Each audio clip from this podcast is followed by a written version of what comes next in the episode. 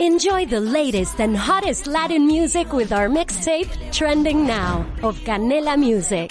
Don't miss out on the latest trends and hits that are setting the moment. Watch free on Canela TV.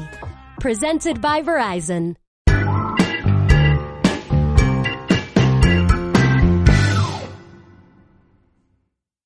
Bienvenidos a un episodio más del podcast Nómada Digital. Soy Carles de vivedistinto.com.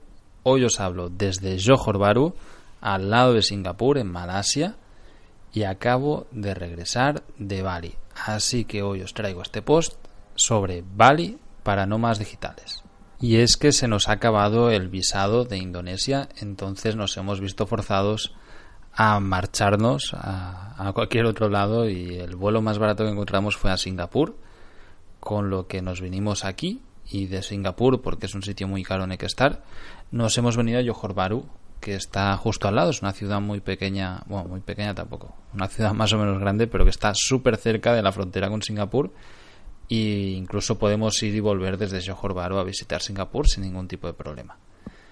Bueno, eh, el post que acompaña a este episodio he tratado de, hacerlo lo más extendido posible y si lo vais a ver veréis que hay un montón de información, hay el tema de visado, están las vacunas, cómo moverse por Bali, bueno, he puesto de todo.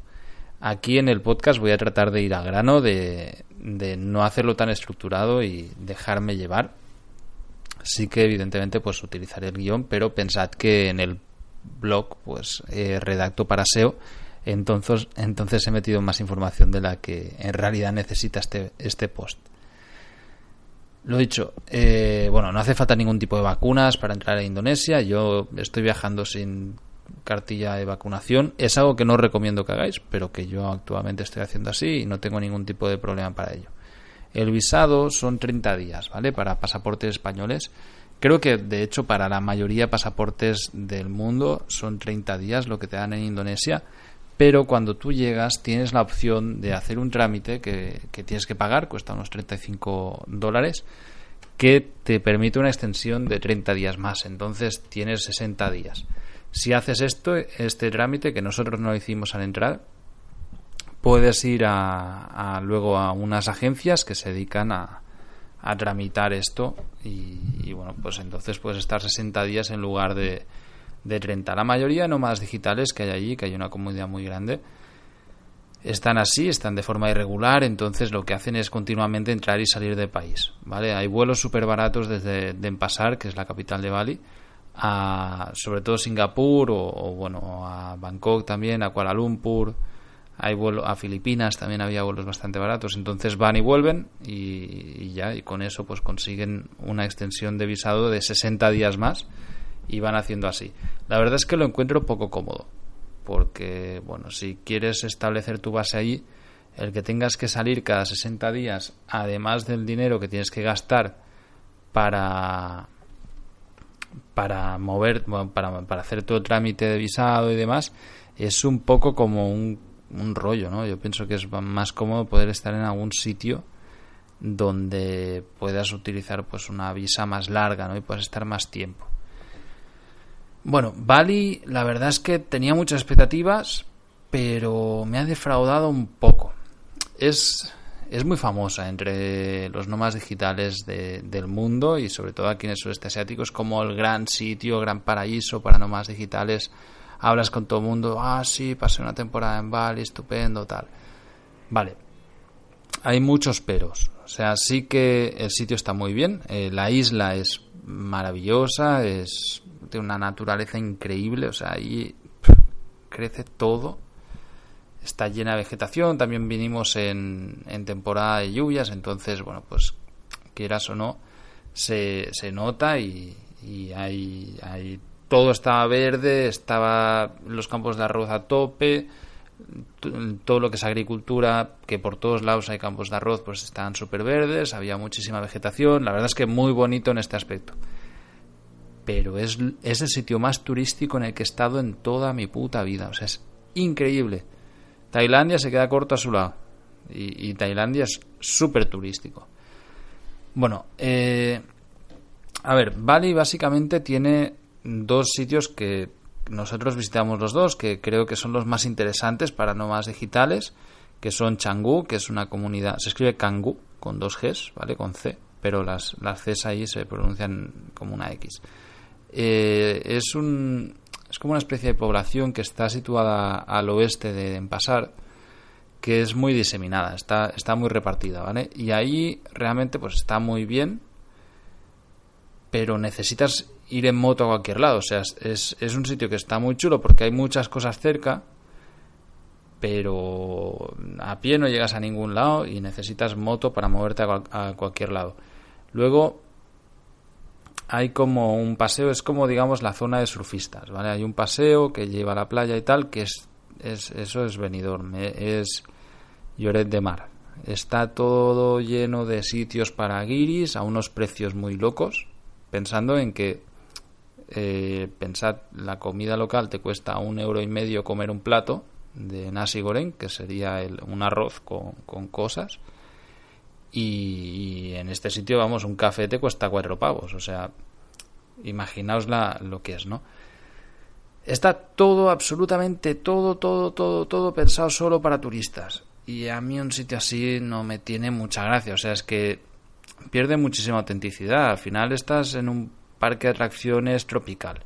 Está lleno de, sobre todo, turismo australiano que viene a, Bali porque es súper barato, viene a hacer surf, hay muy buenas olas y, bueno, pues tienes todas las comodidades que quieras a un precio súper asequible. Entonces vienen a pasar largas temporadas, tienen ahí una gran comunidad de surferos y, bueno, pues la gente llega allí. Hay muchísimos cafés para en plan coworking y tal que sí que está preparado. O sea realmente el sitio está muy preparado para el tema nomadismo digital pero es que sobra mucho el ambiente vale el, tema de que sea tan turístico de que la gente que ves ahí es de este este palo no sé cómo explicarlo es como que es gente que, que se siente súper cool vale que, que están allí como que te, miran por encima del hombro no sé, por el hecho de, hacer surf y tomar cervezas. Al final es lo que hacen. Eh, es un ambiente que a mí se me hace pesado. ¿Vale? Es el mismo ambiente que he encontrado también en algunos sitios de Latinoamérica donde hay surfistas y van la gente de California, que se creen que son, en Nicaragua se dice, el último mono de la selva. ¿Vale? O sea, es, se piensan que que son lo más y que vamos, que tienes que besar el suelo por donde pisan. Y no sé, a mí es que esta gente me sobra mucho. En Changú lo, lo bueno que hicimos y que realmente fue algo novedoso para mí, que no habíamos, que no habíamos ido a ningún tipo de co-living. ¿vale? Bueno, era un, un hostel que se llama Tribe Theory, eh, la teoría de la tribu, que es una cadena de hostels que está pensada para emprendedores. ¿vale? Bueno, básicamente es para nómadas digitales. Entonces, todo el hostel está ambientado para ello. Y eso sí que realmente molaba mucho. Teníamos un espacio para trabajar, teníamos un internet medio decente, aunque funcionó mal un par de veces, que hubo problemas. Eh, normalmente funcionaba medio bien y, bueno, pues tenías tu espacio, la gente sobre todo con la que te estabas rodeando, pues todo el mundo estaba en el mismo plan. Entonces era guay el poder conocer otros emprendedores, eh, intercambiar experiencias, eh, respetaba mucho las horas de trabajo y los espacios de trabajo, pues no había gente ahí haciendo fiesta y tal, mientras el resto de gente estaba trabajando. Entonces era bastante chulo en este aspecto, ¿vale? Yo creo que bueno, fue el gran descubrimiento del sitio. Además era bastante barato. Nosotros pillamos por Booking y creo que me salía anoche a 8 euros los dos. ¿Vale? En una habitación privada, con aire acondicionado, un espacio para trabajar abajo. La verdad es que estaba, el sitio estaba muy bien. Allí descubrí también lo que es el Gojek y Grab, que bueno, viene a ser una especie de, de Uber y, y Cabify, ¿no? Y, temas también de para pedir comida. Al final lo puedes pedir todo, ¿vale? Gojek que es el Grab de Indonesia y allí lo utiliza todo el mundo para todo, pero es que es muy práctico. O sea, pides la comida, te la traen, hay gente en moto arriba y abajo todo el puto día.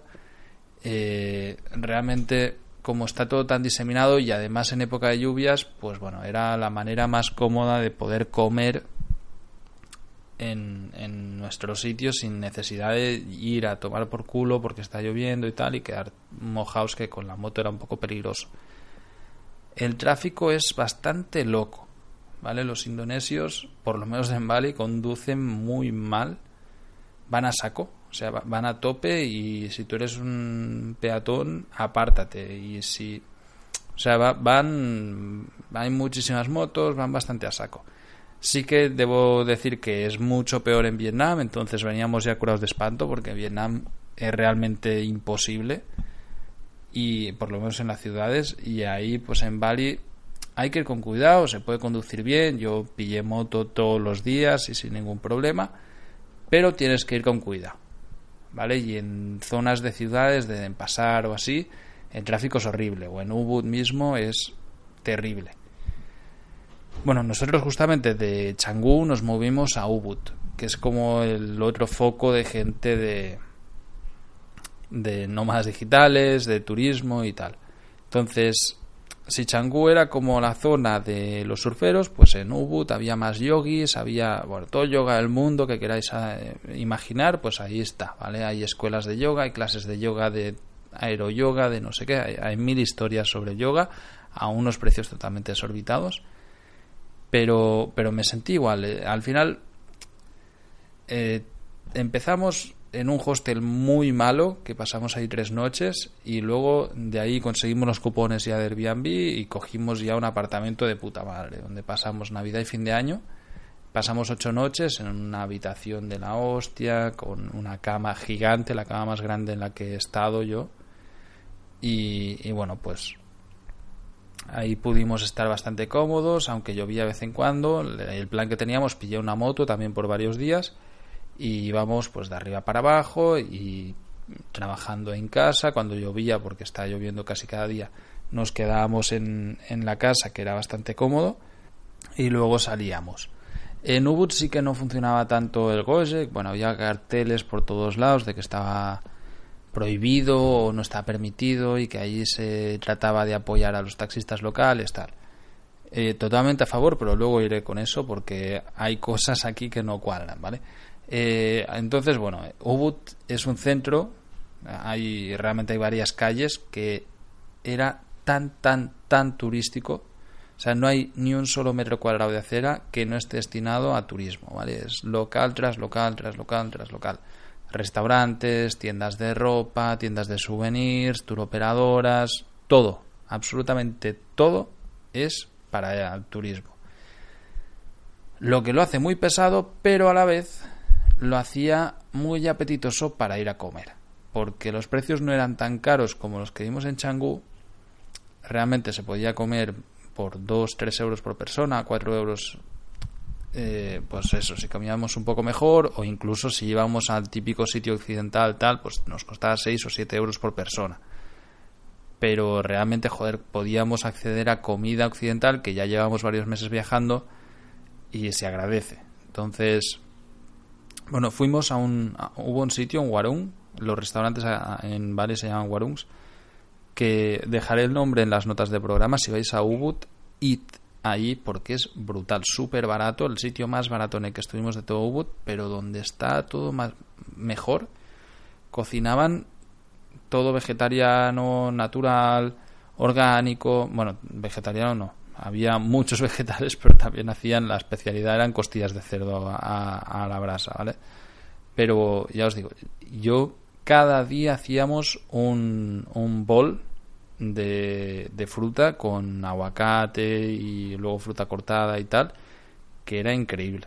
O sea, yo cada día rompía el ayuno con eso y unas tostadas con aguacate y me costaba dos euros. O sea, no me costaba nada, pero comimos súper sano y, muy, muy, muy bien. Luego, pues pizzas, pasta, comida francesa, comida italiana. La verdad es que había incluso un restaurante español, pero bueno, cuando vimos cómo cocinaban, ni, ni, que, ni quisimos ir y, cuando vi los precios ya ni me lo planteé.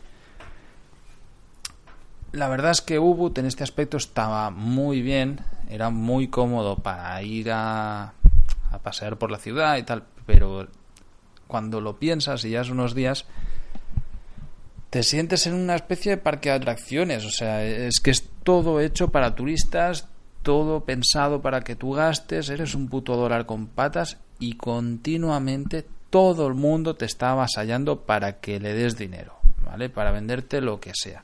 Entonces esa parte no mola. Y eso no fue solo en Ubud ni en Changú, es en Bali en general. Realmente hay tanto turismo que agobia muchísimo. Es comprensible, ellos al final pues viven ahí y, viven del turismo, entonces hay muchísima competencia, mucho negocio y te machacan mucho, pero la manera de hacer no mola nada. Es una estafa continua.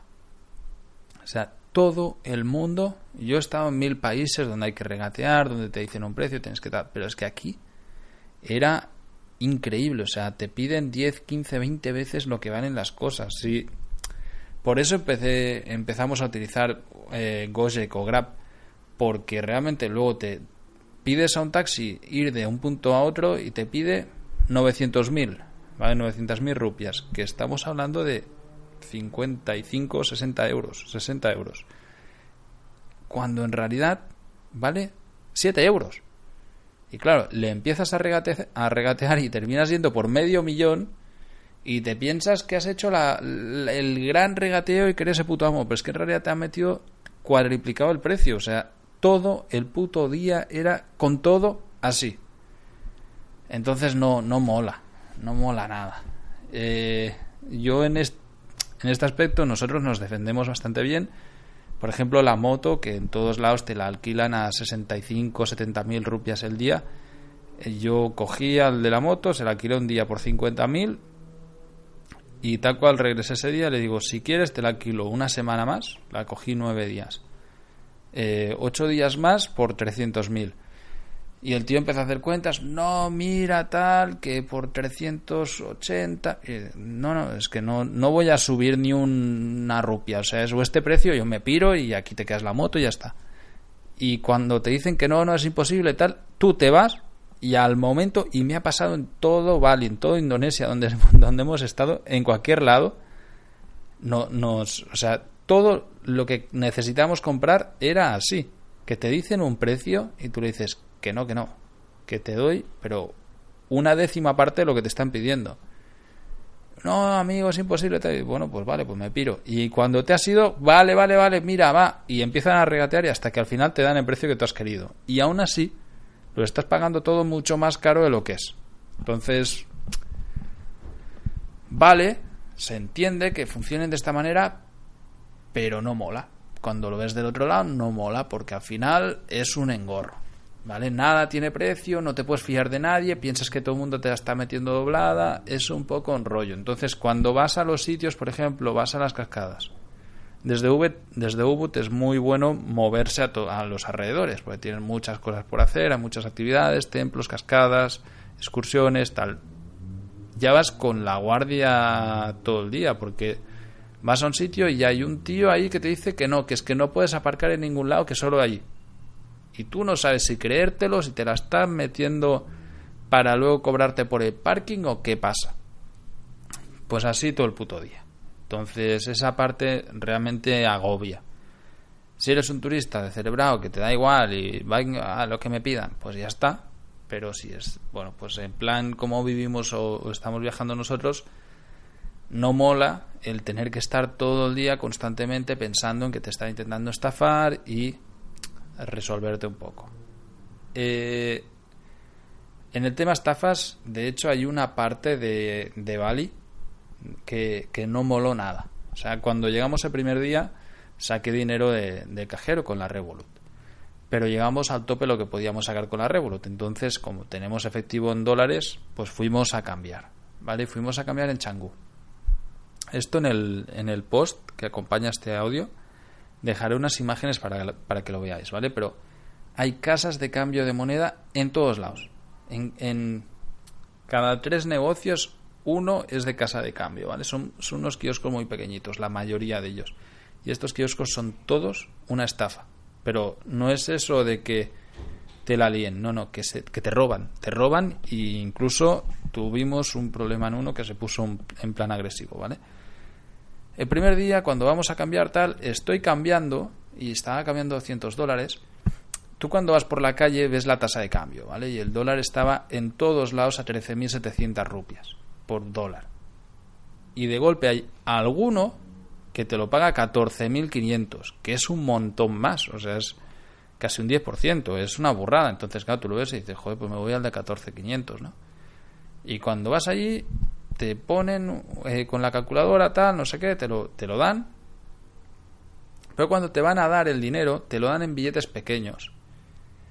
Y mientras lo estás contando, él tiene un doble fondo y empieza a sacar billetes de lo que tú ya has contado. ¿Vale? Pero son tantos billetes que una vez te lo ha dado, ya te lo ha doblado y tú ya no lo miras.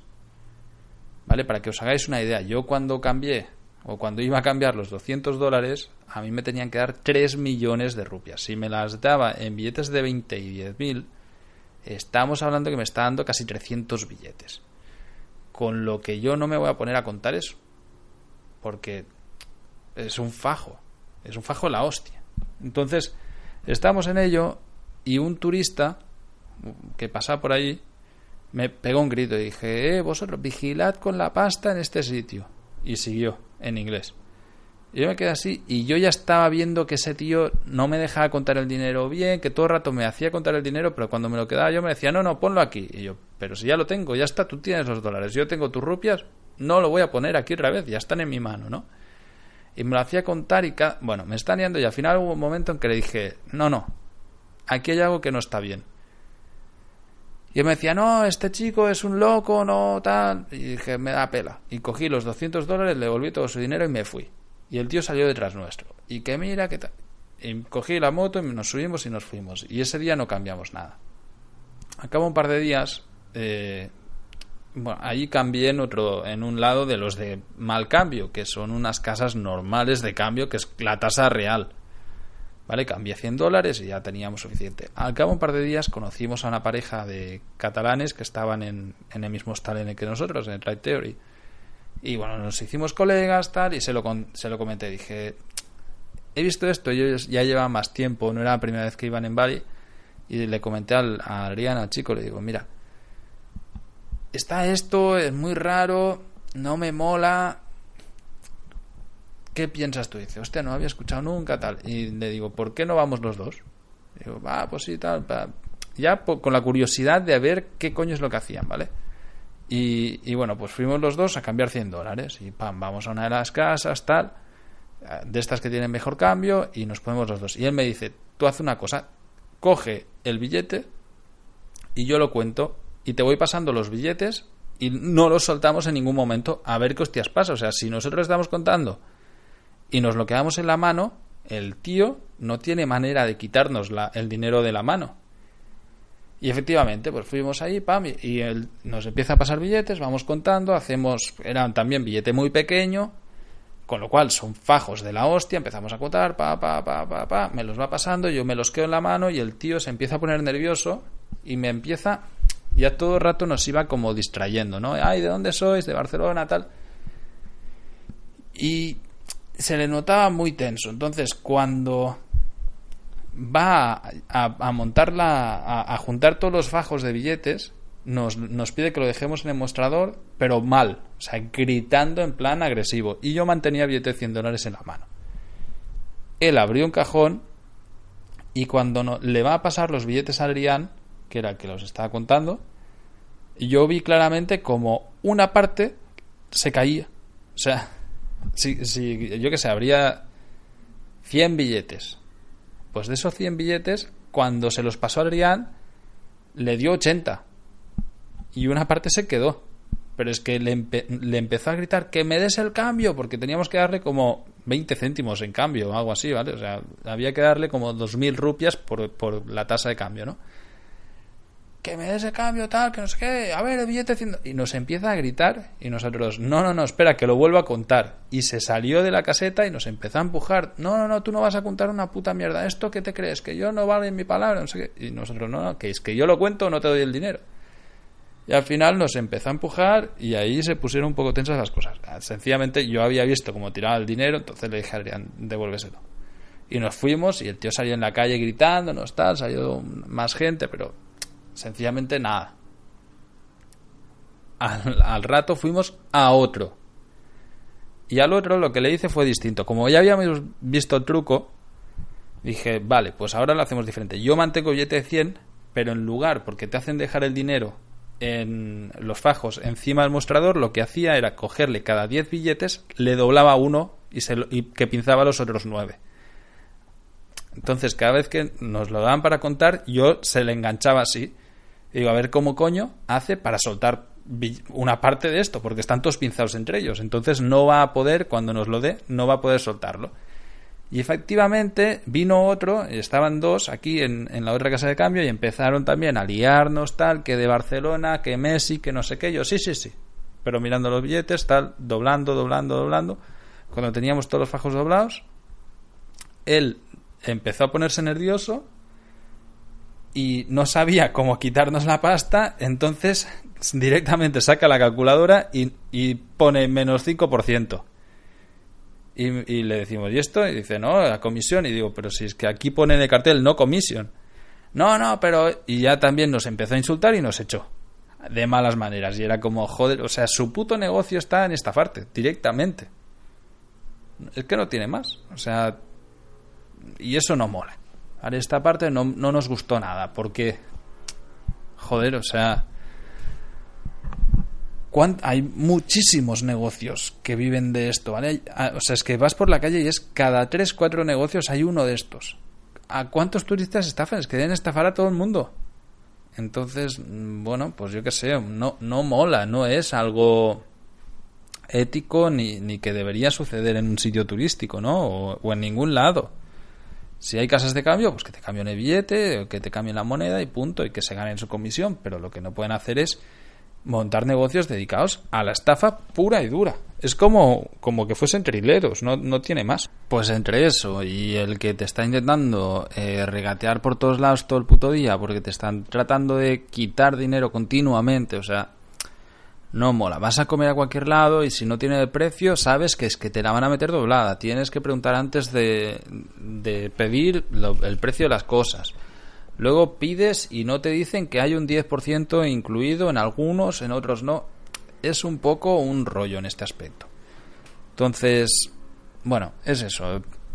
Éticamente no, no mola en este aspecto, ¿vale? Luego, hay tanto turismo, tantísimo, y nosotros fuimos en temporada baja, que, por ejemplo, íbamos a unas cascadas de no sé qué, pues nos teníamos que levantar en plana a siete y media de la mañana para llegar allí los primeros, pero es que aún así había un montón de gente. Cuando nos íbamos a las 11 de la mañana había cola, es que realmente era bastante hasta de vergüenza ajena, había una cola del copón de peña que solo estaba haciendo cola para hacerse todos la foto idéntica para Instagram.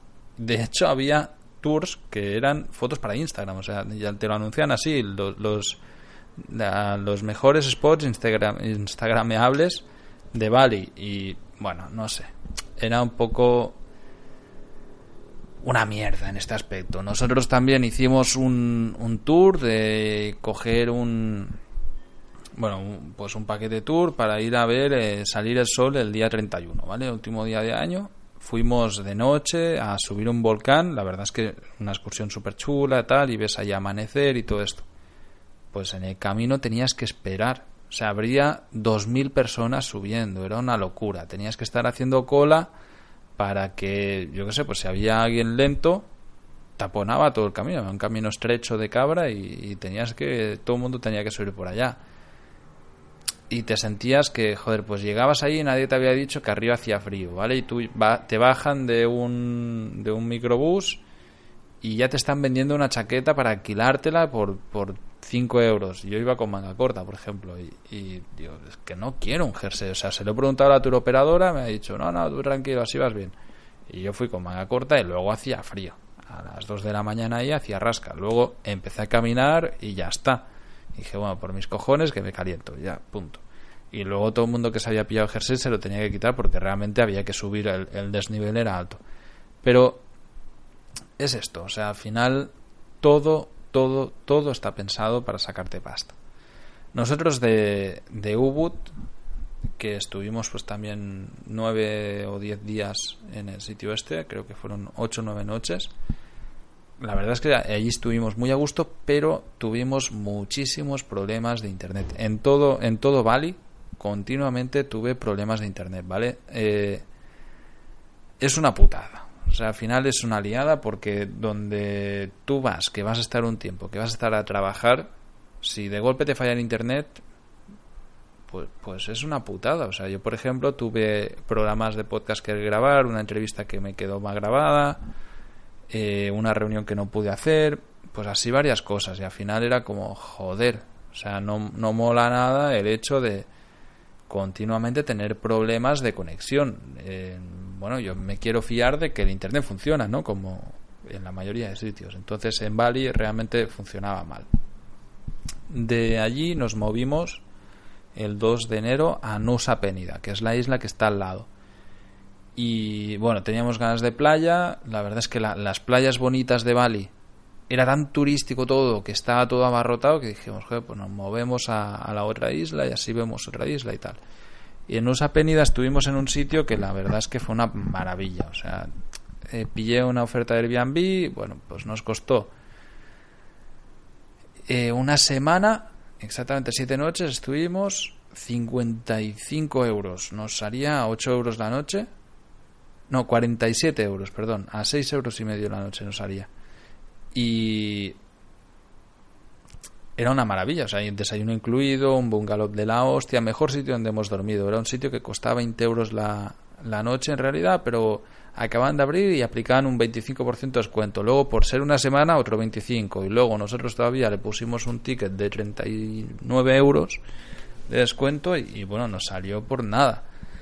Y estuvimos fenomenal. Además de coña porque llovió casi prácticamente cada día, entonces tuvimos que eh, quedarnos encerrados varias veces en la habitación. Y, bueno, pues si estás en un sitio comodísimo, estás mucho más, mucho más a gusto, ¿no? Teníamos piscina y tal. No os da igual, coges una moto y vas de arriba para abajo. Pero más de lo mismo, súper turístico, en todos lados solamente buscan sacarte dinero el tema de excursiones, que allí sí que había sitios muy chulos, hicimos unas fotazas en unos acantilados y tal, que la verdad es que una maravilla, pero es eso, también abarrotado todo, o sea, era menos que Bali porque menos gente llega ahí, pero bueno, pues pues súper abarrotado. Y en el sitio este, bueno, en toda la isla tuvimos otra vez muchos problemas con internet de verdad que en cuanto pisé aquí eh, Singapur, bueno, Malasia, eh, la verdad ha sido la noche el día. Aquí tengo internet de alta velocidad y he podido sacarme de encima todo el trabajo atrasado que tenía súper bien. Mientras que en otros lados, pues es que allí en, en Bali no podía ni siquiera enviar fotos, no podía enviar archivos, no podía descargar.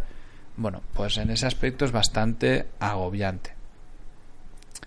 Por el resto, pues bueno, es un sitio muy turístico, es un sitio al que se debe ir, al que merece la pena, mola mucho, yo creo, la comunidad de gente que tiene ahí. Nosotros, eh, Carla tiene una amiga que está viviendo ahí, entonces la fuimos a ver, pero solo coincidimos un día porque ya se fue de vacaciones navideñas a, a Valencia, España.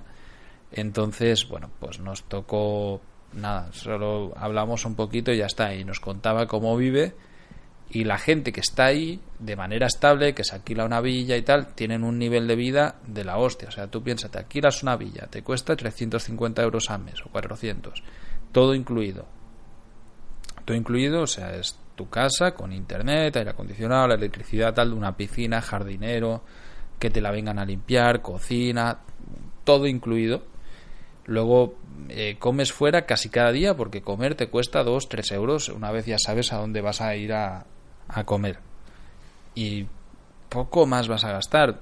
De ahí, pues bueno, la mayoría de gente, si encima eres amante del surf, amante de las excursiones y amante del yoga, pues es tu sitio perfecto, ¿vale? Si eres un nómada digital surfero, te gusta este rollo, pues estás en el sitio perfecto. Si te encanta el yoga, pues vas a tener una comunidad de yoga de la hostia. Hay muchísimos extranjeros que viven en el mismo plan. Entonces, bueno, pues hay coworkings, hay hay sitios donde realmente pues puedes estar, estás a gusto, hay una comunidad muy grande, entonces bueno, realmente en este aspecto Bali mola mucho si, si quieres estar ahí.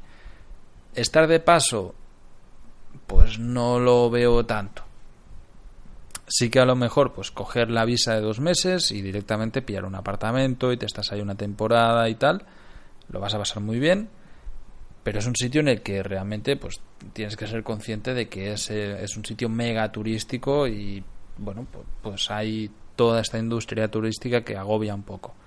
Si pasas de todo y tú te vas a hacer tus excursiones y tal y, disfrutas es un sitio en el que puedes estar súper a gusto.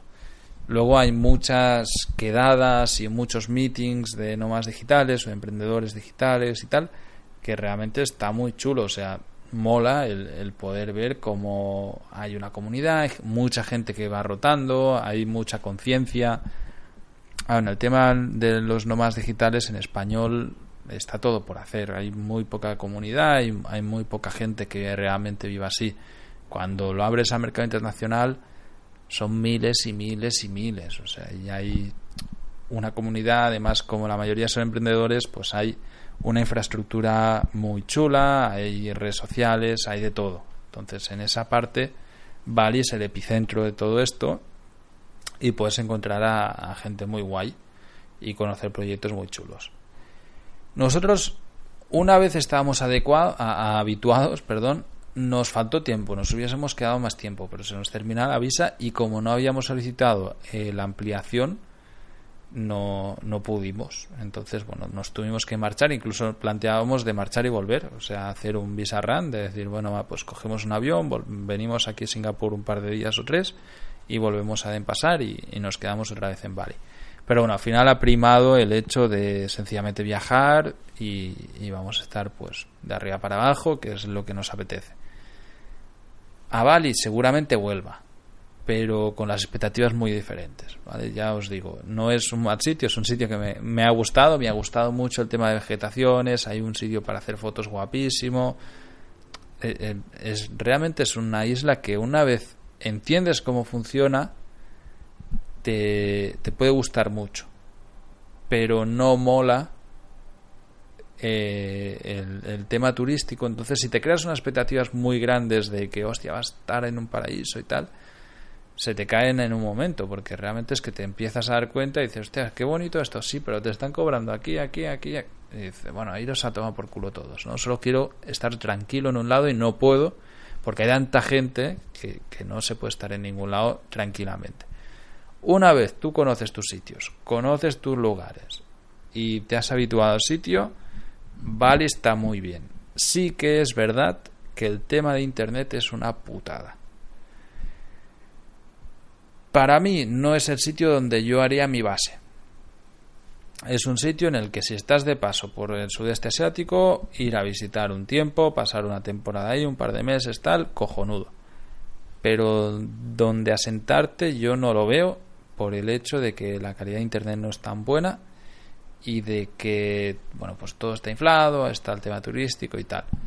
Creo que hay sitios que pueden ser mejores, por ejemplo, a, Kuala Lumpur, por ejemplo, aquí en Malasia es muy práctico, tienes tres meses de, visa, eh, totalmente gratis, fácilmente renovable, el aeropuerto de Kuala Lumpur es centro de sudeste asiático, entonces puedes ir a cualquier lado por cuatro duros, vas, vuelves y ya tienes 90 días más. Nosotros aquí en Johor Bahru podemos ir hasta a pie a Singapur, literalmente y, tenemos 90 días más, también tenemos Singapur al lado.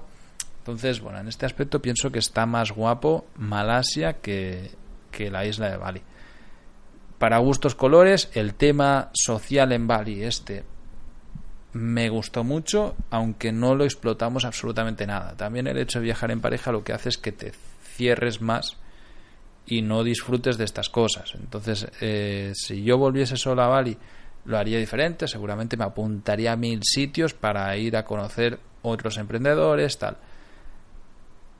Al final, en este aspecto, pienso que sí que a lo mejor pues me hubiese molado bastante más. Pero si vas de solitario y tal, no veo que sea el mejor sitio del mundo para nómadas digitales, por lo menos como me lo había pintado tantísima gente que yo he conocido viajando. Es un sitio que queda muy bonito, en el currículum de decir, sí, porque yo vivo en Bali o me paso temporadas en Bali, ahí en una villa, tal, vale. Pues sí, muy bien. Puedes hacerlo y además es barato.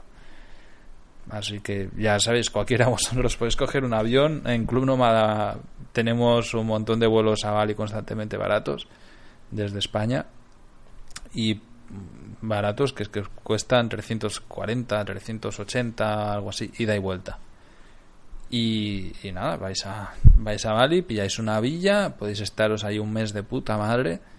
Es necesario alquilar una moto. Ojo con eso, si no sabéis ir en moto, aprended algo porque es que en Bali es súper necesario, pero realmente, hostias, es que ves a mucha gente que, que se ha hecho daño, ¿eh? Y la carretera es peligrosísima. Porque hay muchos, como son campos de arroz, hay muchas, eh, me sale boras, el, el lado de la, acera, digamos, ¿no? El, el, poral de la carretera, que no existe y es un regadío. Entonces, como te metas la moto allí, o sea, te, que te puede reventar la cabeza. Porque eso es medio, cuarenta, medio metro o un metro para abajo. Y, y claro, si, si, vas rápido y te chocas ahí es que te puedes hacer muchísimo daño. Y de hecho, constantemente ves a turistas hechos polvo. O sea, es que vimos a muchísimos. Cada día veías a varios ahí en vendados, tal, y era como, joder, esto es una lotería. Pero es que hay mucha gente que no ha cogido una moto en su puta vida y de golpe se cree que por estar en Bali no le va a, no le va a pasar nada. Y en un sitio donde encima la gente no conduce muy bien, eh, que se conduce por la izquierda, que no es, bueno, pues que no estás habituado y tal, te puedes hacer daño con eso poco más añadir. Os invito a todos a que vayáis y lo conozcáis por vuestro propio pie. Es un sitio que, repito, merece la pena de ir, pero si tenéis una expectativa bastante alta os puede decepcionar. No es el sitio más barato del mundo, pero es bastante asequible y realmente, bueno, pues estos problemas de conexión a internet, si vas a coworkings y tal, no los tienes porque ahí tienen buena fibra óptica y normalmente no funcionan o sea, no, no, no tienen problemas. Pero en el resto de sitios sí que tenerlo en cuenta de que la conexión va a ser bastante nefasta. Muchas gracias por escucharnos. Hasta la semana que viene.